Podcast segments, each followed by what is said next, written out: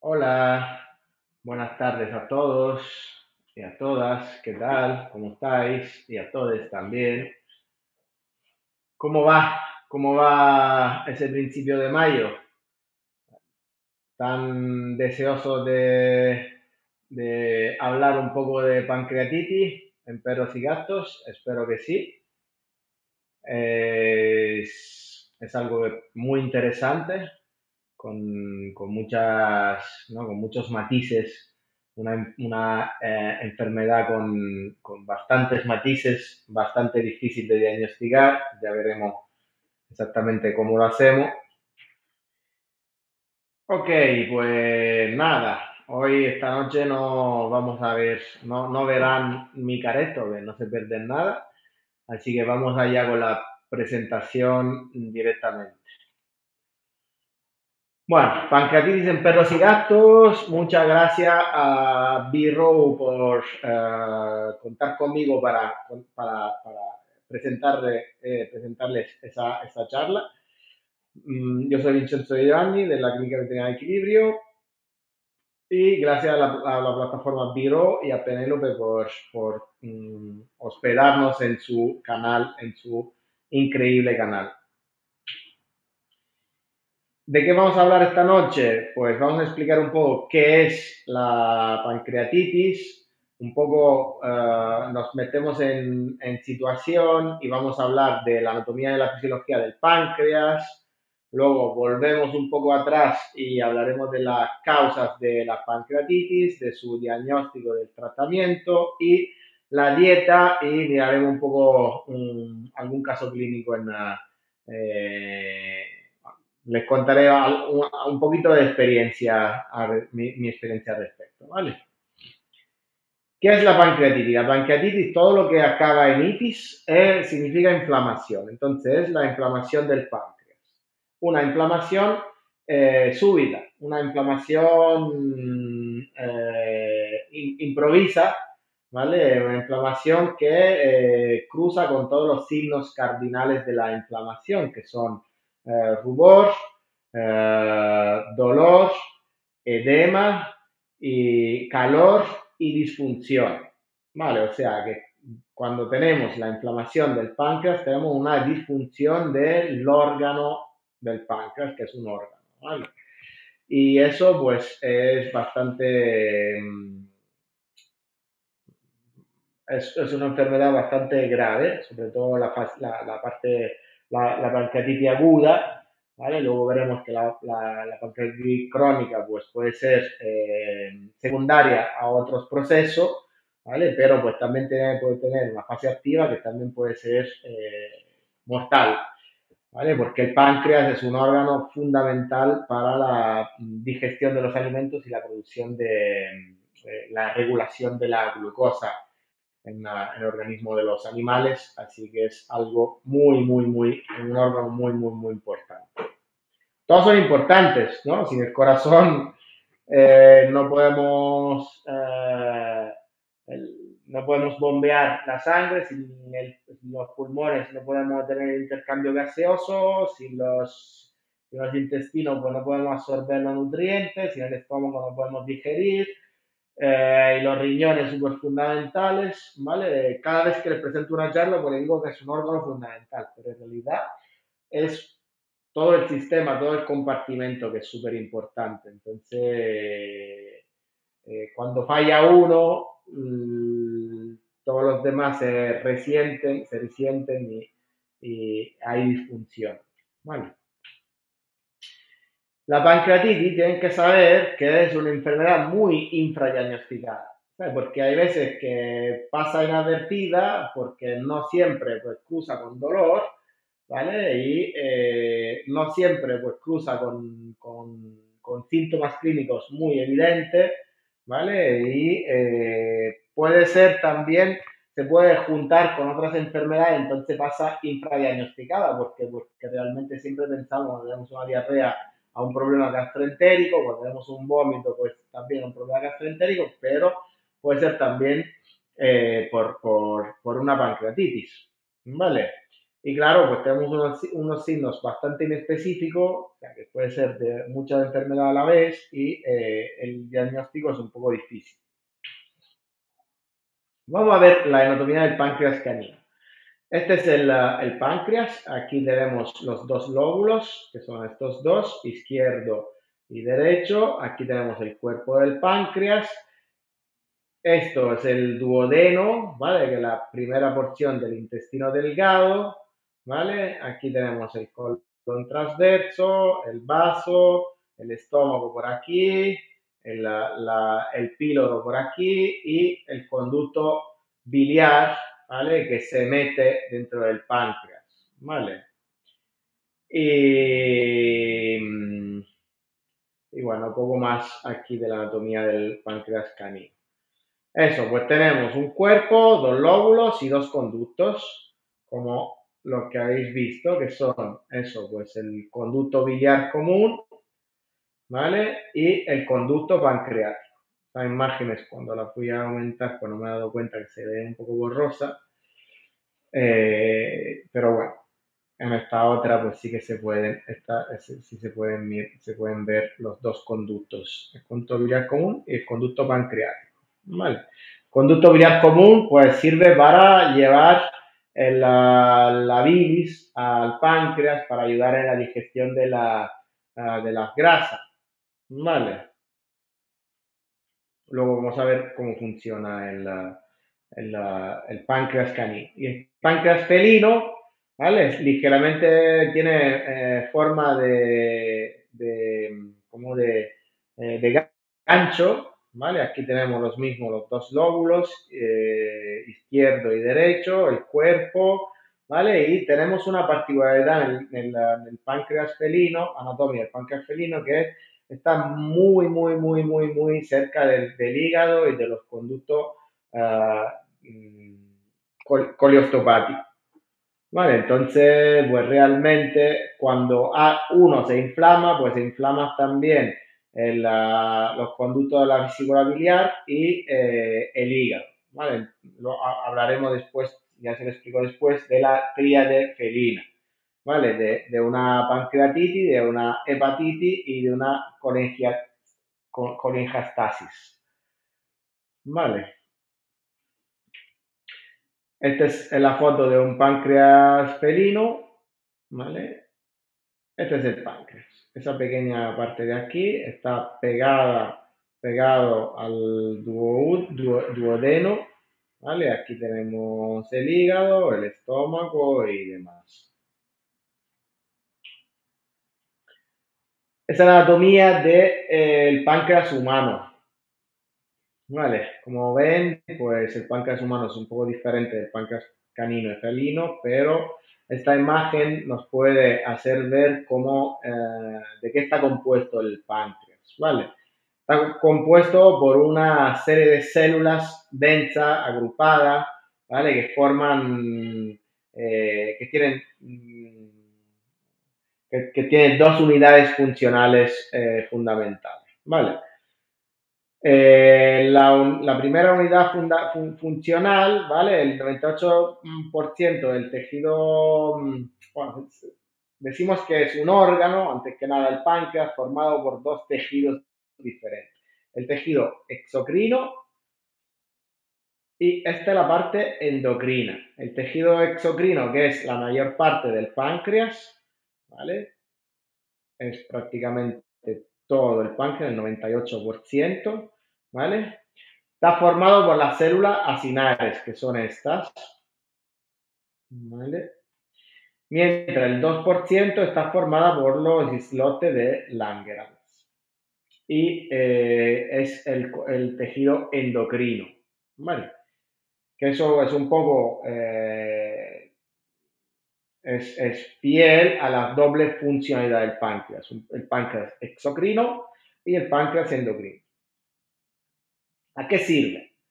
La glándula exocrina tiene función digestiva y de neutralización de ácidos estomacales. Ahora vamos a ver un poquito más en detalle. Y la glándula endocrina produce la insulina, el, glucagón, entre otras cosas, y sobre todo es súper importante porque eh, regula el nivel de azúcar en sangre. Vale, súper importante. Vamos a hablar un poco del páncreas exocrino. Tenemos el jugo pancreático, ¿vale? Que tiene una alta concentración en bicarbonato. ¿Por qué? Porque tiene que neutralizar el acidez estomacal. ¿Vale? Y luego tiene dos tipos de secreción, enzimática y hidroelectrolítica. ¿Vale? ¿A qué sirve la, secreción enzimática? Sirve para digerir los alimentos, sobre todo. Tenemos cuatro grupos de enzimas que son las proteolíticas, que, em, que, digieren sobre todo las proteínas, las lipolíticas las grasas, las glucolíticas los, los glucidos, las, las hidratos de carbono, las nucleolíticas que entran en la absorción de vitaminas y minerales. ¿Vale? Luego tenemos el jugo pancreático que está eh, regulado por la secretina, que controla el volumen del jugo pancreático y, provoca, el aumento de la secreción del bicarbonato, sin el cual, pues realmente no podemos, eh, no podemos eh, neutralizar esa acidez estomacal. ¿Vale? La secreción del páncreas endocrino, ¿vale? se secretan en forma de la mayoría de, las enzimas se quedan en forma de gránulos de simógenos o proenzimas inactivas. Vale, estas enzimas, cuando se producen en el páncreas, son inactivas y luego se activan, ¿vale? Em, ¿Por qué son inactivas? Porque el páncreas secreta el, péptido inhibidor de la tripsina, ¿vale? Que evita su activación antes de llegar al duodeno. ¿Vale? O sea, el páncreas endocrino pues, produce esta serie de enzimas que son inactivas hasta llegar al duodeno y es cuando llegan a su forma activa. Y ahí en el duodeno es donde se sigue, eh, la, la, sigue la digestión de los alimentos, que eh, recordamos que empieza pues en el, bueno, primero, por ejemplo, en el hombre con, con la masticación, ¿no? con la milasa de la saliva, con la masticación ya se empieza la digestión, luego pasa por el, esófago, que es, que es un, órgano estéril, donde no avviene absorción de alimentos. Eh, el estómago sí que avviene la trituración de los alimentos y el precocinamiento de los alimentos gracias a la precocción, eh, gracias sobre todo a, a, los jugos gástricos, a los jugos gástricos muy ácidos y a la parte muscular del estómago que tritura los alimentos y es donde avviene eh, la mayoría de eh, absorción de las proteínas. Luego en el páncreas se, hay síntesis de proteína, ¿vale? Esa proteína predigerida pasan de estómago al, al páncreas, ¿vale? Donde se sintetizan, se hidrolizan, se absorben, ¿vale? Muchas proteínas eh, y luego en el duodeno, pues eh, los hidratos de carbono eh, se absorben, ¿vale? Y en el páncreas, sobre todo tenemos síntesis y absorción de proteínas y de lípidos, ¿vale? Con la ayuda de la vesícula biliar, de los ductos biliares que entran directamente en el páncreas, ¿vale? y ahí es donde tenemos la saponificación de las grasas ¿vale? Gracias a la lipasa pancreática eh, que se junta con, ese, con esos ácidos biliares, ¿vale? Que luego pues, ayudan a absorber la grasa, ¿vale?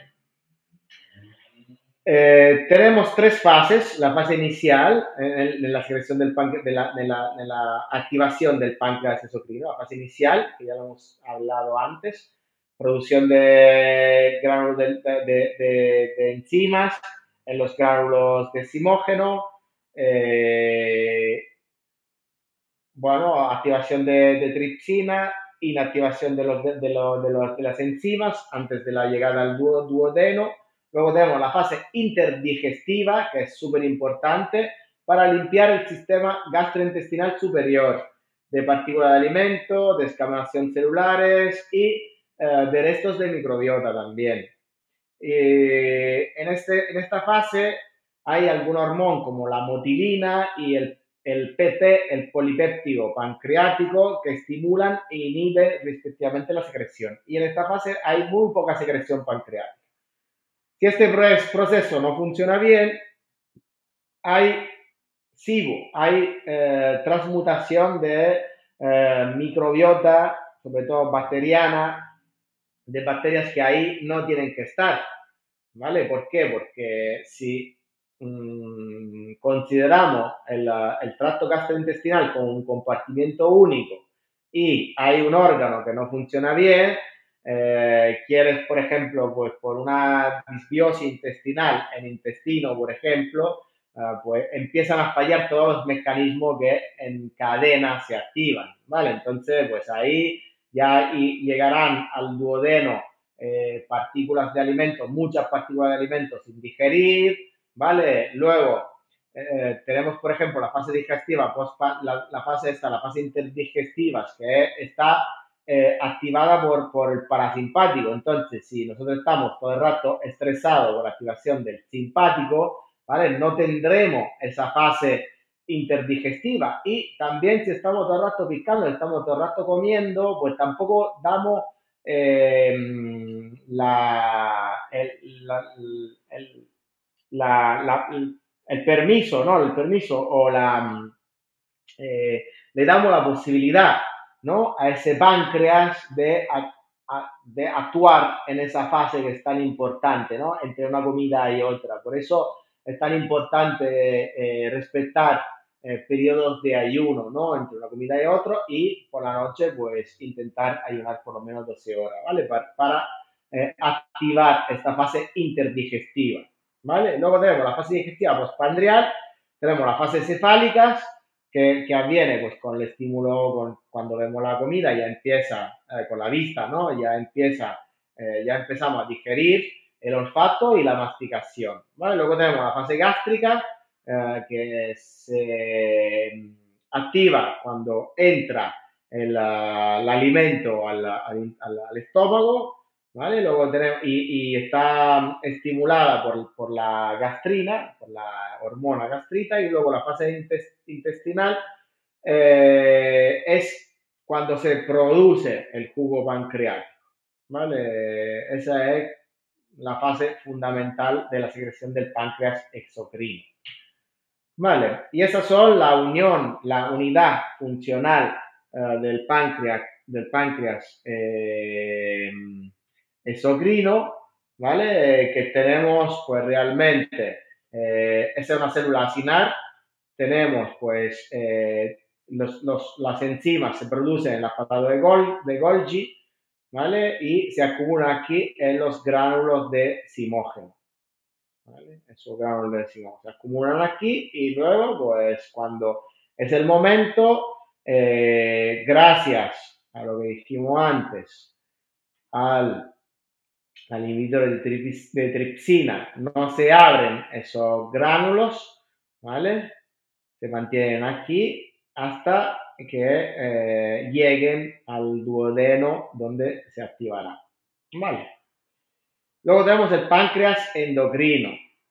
La unidad funcional del páncreas endocrino son los islotes de Langerhans, ¿vale? Que son esta estas, eh, estructuras aquí. los islotes de Langerhans pues tienen tipos diferentes de células, alfa, beta, delta, gamma, G y epsilon.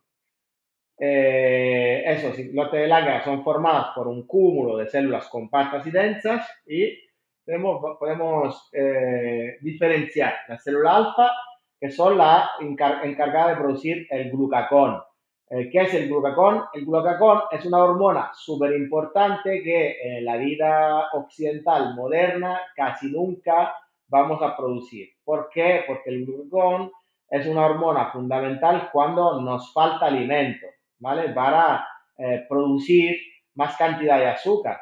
Si estamos todo el rato comiendo, pues el glucagón no tiene razón de ser, ¿vale? Eh, la insulina, que es así, pues la estamos produciendo todo el rato porque estamos comiendo todo el rato. Luego tenemos la somatostatina, eh, que regula mecanismos de vaciamiento eh, del, del, bolo alimenticio. ¿Vale? Luego tenemos la célula gamma, que son los polipéptidos eh, pancreáticos, ¿vale? Que, que mm, tienen un rol muy fundamental en la, en, la insuficiencia pancreática exocrina. Luego tenemos la célula G, que son las la encargadas de, de producir eh, la gastrina, ¿vale? Que, es, eh, que sirve un poco para empujar el bolo alimenticio y la célula epsilon que nos da la sensación de hambre y se activan cuando tenemos el estómago vacío, ¿vale?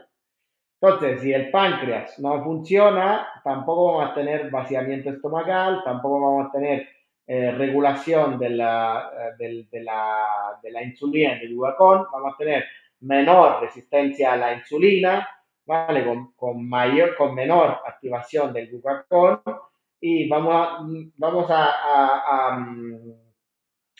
a, a realmente a, no tener hambre, ¿vale? O a, tener poca sensación de hambre o en momentos, mm, o a, poca sensación de, estar eh, sacios también, que eso se encarga la gastrina, ¿vale? Es súper importante el páncreas endocrino para, en ese punto de vista. Y luego tenemos las hormonas fundamental, ¿vale? Que ya lo hemos dicho antes, son la insulina y el glucagón. ¿Vale? Que el islote, el islote pancreático realmente tiene varios tipos de células, pero todo es una cascada, todo se activa en coordinación, ¿vale? Eh, realmente es un equipo que, que, que, que, es muy coordinado, ¿vale? Por eso cuando tenemos una diabetes, cuando tenemos una, una resistencia a la insulina, eh, tenemos una disfunción, tenemos un, un, organismo que está muy, muy desequilibrado, porque realmente eh, es fundamental, ¿no? La función del páncreas endocrino, también como el páncreas exocrino, pero es fundamental. Esos son los islotes del, del ¿vale? Las células beta, eh, los ácidos pancreáticos, las células D, ¿vale? Vamos a ver cuáles son las causas de pancreatitis. Las causas de pancreatitis son bastante inespecíficas, como les, decíamos, como les decía antes. La obesidad normalmente, como dijimos que eh, en otra charla, que la obesidad es una inflamación de bajo grado, ¿vale? Que eh, promueve una disbiosis intestinal, aunque no se sabe si es, si, si cuál, cuál, vino antes, si el, el, huevo o la gallina realmente, ¿vale? Pero es un factor predisponente, sobre todo en perros, de pancreatitis. ¿Vale? En la mm, literatura, sobre todo la pancreatitis en perros, en la literatura clásica, eh, siempre se nombran dietas altas en grasas. ¿Vale? Entonces yo me, me, pregunto, me preguntaba cuando leía y luego cuando estudié el, el, el tratamiento, eh, eh, el manejo nutricional de los perros y gatos con pancreatitis, ¿vale? Cuando reflexionaba y cuando estudiaba ese manejo nutricional, entonces pensaba los perros de Mushin. Los perros de Mushin pueden comer mm, durante meses dieta con 60% de, de grasa. ¿vale? Y no desarrollan pancreatitis. Y siempre pues se ha dicho que eh, si le das sobra de la mesa alta en grasa a un perro es em, lo predispones a es un factor desencadenante de pancreatitis. Pero yo no creo que sea em, culpa de la, de la sobra de la mesa, ¿vale? Sino mm, yo creo que fundamentalmente, como puse, puse después, una de las causas fundamentales de la disbiosis intestinal, ¿vale? Es la migración, transmigración eh, de, microbios que no tienen que estar ahí eh, y, pasan eh, de, un órgano a otro y provocan crecimientos bacterianos y demás sobre crecimiento bacteriano que provocan luego los, los problemas, ¿vale? Luego hay ciertas causas predisponentes genéticas también, tenemos los schnauzers, los pastores alemanes, eh, los setter ingleses, que también son, eh, padecen, eh, hay un aumento de la causística de pancreatitis en, eso, en esa raza. Luego causas endócrinas, cuando tenemos una eh, hipo, mm, el hipotiroidismo, por ejemplo, eh, ¿vale? Puede ser un factor predisponente a la pancreatitis, eh, el exceso de fármacos como la furosemida, ¿vale? AINES también, luego tenemos los traumas, la hipovolemia, la isquemia, un perro pues, que se queda pues sin oxígeno, pues también, como son órganos, como el riñón también, como son órganos muy vascularizados, son muy eh, sensibles a la falta de oxígeno, ¿vale? Y a la oxidación celular.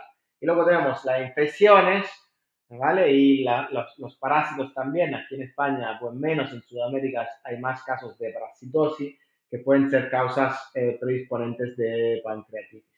Luego en gatos, pues tenemos la tríadis felina, la tríada felina, la tríada felina, ¿vale? Cuando tenemos una inflamación de los conductos biliares, del hígado y del páncreas, ¿vale? Y también ahí, pues, eh, se mm, supone que la causa puede ser también una transmigración celular, una transmigración bacteriana, perdón. También es importante porque el páncreas endocrino no lo puse aquí, pero es muy importante también tiene inhibidores de, bacterias, ¿vale? Y reguladores de, microbioma intestinal. Entonces, si no funciona bien, sobre todo cuando tenemos, por ejemplo, eh, una pérdida de masa, de una insuficiencia pancreática exócrina, exócrina una IP, ¿vale? Eh, pues podemos tener eh, podemos observar esos fenómenos de falta de control, hacia eh, falta de inhibición, hacia eh, de bacteriostina, de bacteriostáticos, de, de, sustancias que matan las bacterias, ¿no? que también son, eh, se, se, producen en el páncreas exocrino. ¿vale? ¿Cuántos tipos de pancreatitis tenemos? Pues tenemos una pancreatitis aguda, en el 80% el necrotizante, ¿qué significa necrotizante? Que el, que el, tejido eh, se, se, muere completamente, ¿vale? y luego tenemos la supurativa. Claro, cuando tenemos inflamación, eh, la inflamación pues cursa también con producción de neutrófilos, de leucocitos, que realmente pues son, eh, producen flujos, ¿vale? Que esos flujos realmente pues sirven para eh, llegar, para hacer llegar al sitio de inflamación, pues toda la cascada de la inflamación, toda la célula inflamatoria, ¿vale? Entonces, ahí realmente eh, podemos, podemos ver una fase supurativa. Luego tenemos la fase crónica, que como les dije antes puede ser activa y crónica normal, crónica sin, sin, sin signos clínicos específicos, o por ejemplo, ah, tenemos una insuficiencia renal, la mayoría de las veces que tenemos insuficiencia renal, pues también tenemos una pancreatitis crónica ah, silenciosa, sin signos clínicos, ah, sin signos clínicos. Mientras cuando se activa, pues hay cruza con dolor, sobre todo, ¿vale? Y luego tenemos una, la, la insuficiencia pancreática exógena cuando tenemos una pérdida de masa funcional del páncreas. Cuando todas esa, esos lobos, esas células uh, densas, sus gránulos uh, que, que, vimos antes, pues se atrofian, ¿vale? Y, y, cuando se atrofian se mueren, ¿vale? Y, y si, si, perdemos ¿no? extensión de células pancreáticas, pues también perdemos funcionalidad. ¿Qué pasa? ¿Por qué tenemos la pancreatitis? Eh, normalmente se activan las enzimas, como vimos antes, lo, suyo sería que las enzimas pues sea inactiva, ¿vale? Cuando tenemos una disfunción, cuando tenemos una disbiosis y esos mecanismos reguladores tan alucinantes, yo cuando estudio la fisiopatología, cuando estudio la fisiología del intestino, del organismo en general, tengo que releer, o sea, yo lo he estudiado en la carrera, Luego, cada vez que, que, que, estudio eh, para dar charlas y demás, o, artículos, ¿vale? Pues vuelvo a estudiar. Y tengo que volver a, leer, se vuelve a leer todas estas cosas, sí, lo tengo que leer a veces muy lentamente porque son muy complicadas. hay muchos, muchos, muchos eh, factores que entran en juego. Entonces el organismo eh, tiene un equilibrio luego tan delicado, tan sutil, que realmente pues, no me extraña que eh, estilos de vidas no del todo correctos, ¿no? O, alimentación no del todo correcta, pues pierda, o sea, lleven a disfunción en varios organismos. Entonces tenemos cuando, cuando fallan los mecanismos de activación de, los enzimas, de las enzimas en el duodeno y cuando se activan mientras en el páncreas, tenemos la autodigestión del páncreas. El páncreas decimos que se cocina, porque esas enzimas son tan potentes, ¿no? Eh, que degradan, que, que, que, mm, absorben, ¿no? Que, que, son caníbalas uh, hacia sus propias células, ¿vale?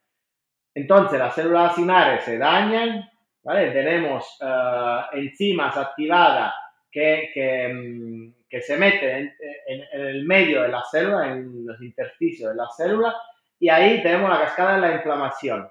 Ahí ya el organismo se pone alerta y llama mm, eh, a las citoquinas, a las, las proteínas P, que son súper mm, dolorosas, y ahí tenemos la inflamación aguda del páncreas, ahí tenemos los signos de dolor, eh, sobre todo, ¿vale? Y al final tenemos la liberación de radicales libres, que, eso, mm, que son los ROS, que eso pues realmente eh, oxidan a todas las células y eh, decimos que se extienden hacia los otros órganos y hacia el organismo, ¿vale? Es un poco la fisiopatología, porque tenemos la, la pancreatitis.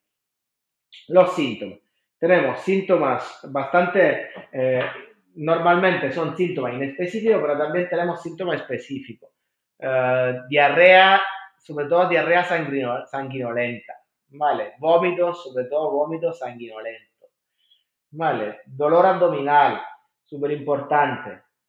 Y al final tenemos también, en casos muy graves, líquido abdominal y pleural. Ahora bien, esos síntomas mm, los podemos encontrar en una gastroenteritis, y no todas las gastroenteritis son pancreatitis, entonces eh, es complicado, por eso es tan complicado diagnosticar una pancreatitis, ¿no? Porque realmente cuando tenemos ya el perro con tanto dolor, ¿vale? Eh, a veces es tarde, ¿no? Y la pancreatitis aguda muchas veces se necrotiza el, el, el, el órgano y, y, y, es fatal, ¿vale? Puede, el animal puede morir.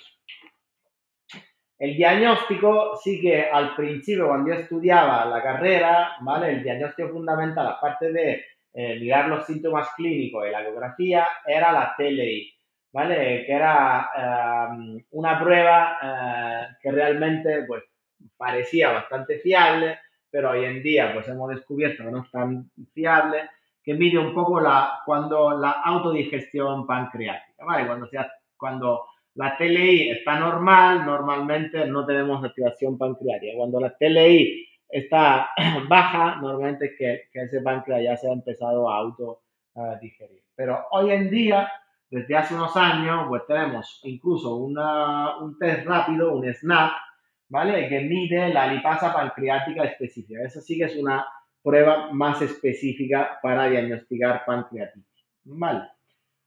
Pero la prueba fundamental porque la pancreática específica en muchas ocasiones pues, es fiable por un 60-70%, también puede dar falsos negativos, falsos positivos.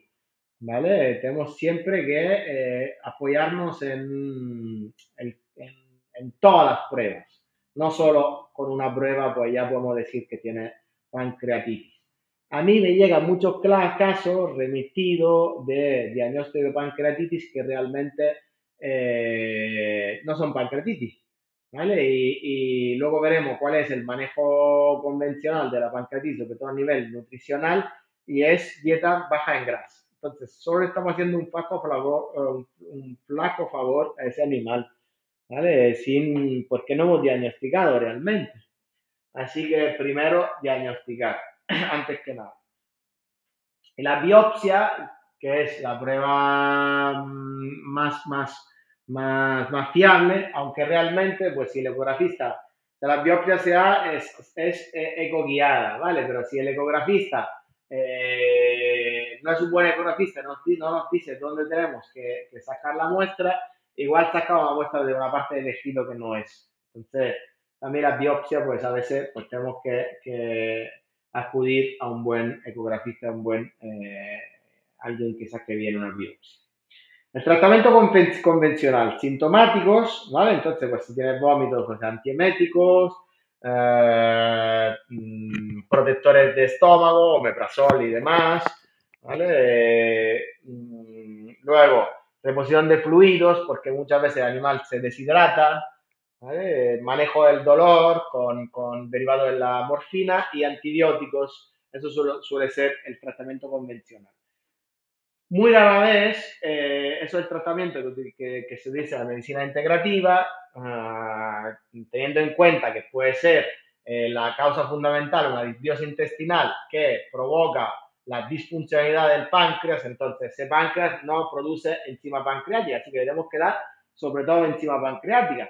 Luego, para la infección bacteriana secundaria debida a una transmigración eh, bacteriana, ¿vale? O de microorganismos en general, pero sobre todo bacteriana, pues podemos utilizar fitoterapia, podemos utilizar aceite de, orégano, por ejemplo, podemos utilizar aceite de regalí, aceite esencial de regalí, eso siempre bajo supervisión de, de veterinario, que es súper importante porque los aceites no son inocuos, ¿vale? Luego tenemos eh, omega 3 en dosis muy alta, como súper antiinflamatorio. Eh, imagínense que normalmente se dice dieta baja en grasa, nosotros le damos eh, omega 3 en dosis súper alta.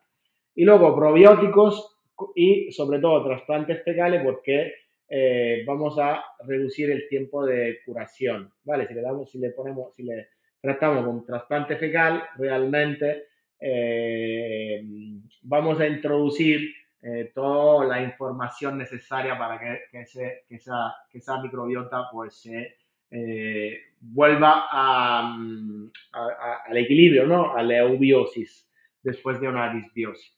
Vale. Y la dieta, eso, pues no a los alimentos low fat, porque no hay demostración científica, no hay evidencia científica que los alimentos bajos en grasa realmente ayuden a tratar una pancreatitis. ¿Vale? Es cierto que, si no funciona el páncreas, también tampoco se produce la lipasa pancreática, pero pues realmente eh, si le damos poca grasa al animal, sobre todo poca grasa, y, el punto es darle grasa buena. ¿Vale? Darle una relación, una grasa que, esté en equilibrio en, ácido graso omega 6 y omega 3, ¿vale? y, eh, y, no grasa, em, eh, grasa hidrogenada, grasa rancia, ¿vale? Eso sería. Eh, pero por los demás es una dieta normal, ¿vale? Al principio, claro, pues para llegar a darle una dieta mm, natural eh, completa, equilibrada, y sobre todo cuando hay, cuando tenemos la crisis, pues tenemos que pasar esa crisis. Entonces, si hay vómitos, si hay diarrea, significa que ese animal no puede comer hueso, un hueso carnoso y no puede tener tanta variedad en su plato. Pero poco a poco, ¿vale? Cuando el animal se va restableciendo, pues podemos llegar a darle una dieta completa, equilibrada, una dieta natural completa, equilibrada, ¿vale? Aunque los casos clínicos que le quería decir, pues, que le quería exponer, pues aunque hay uh, cuidadores, por ejemplo, que muchas veces pues, no quieren pasarse a la dieta natural, entonces ahí pues podemos a través de eh, complementos intentar restablecer, ayudar ese páncreas, ¿vale? Con la fitoterapia, con, con los, las enzimas, con los omega 3 en, dosis muy alta, con los probióticos, el trasplante fecal, ¿vale? Y, incluso hemos visto resultados.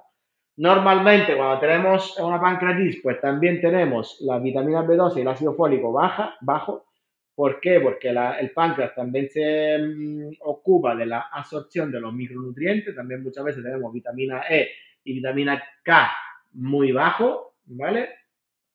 Y eh, que si no cambiamos el contexto, o sea, si no cambiamos esa microbiota intestinal eh, y si no cambiamos ese páncreas, o sea, si no, hacemos, si no eh, hacemos que ese páncreas funcione otra vez, pues no se van a absorber esos nutrientes. Entonces, es inútil que le pongamos ácido fólico o vitamina B12. Si no, poco a poco, pues la microbiota es un órgano vivo que necesita poco a poco restablecerse, que no se va a mm, restablecer de un día a otro, ¿vale?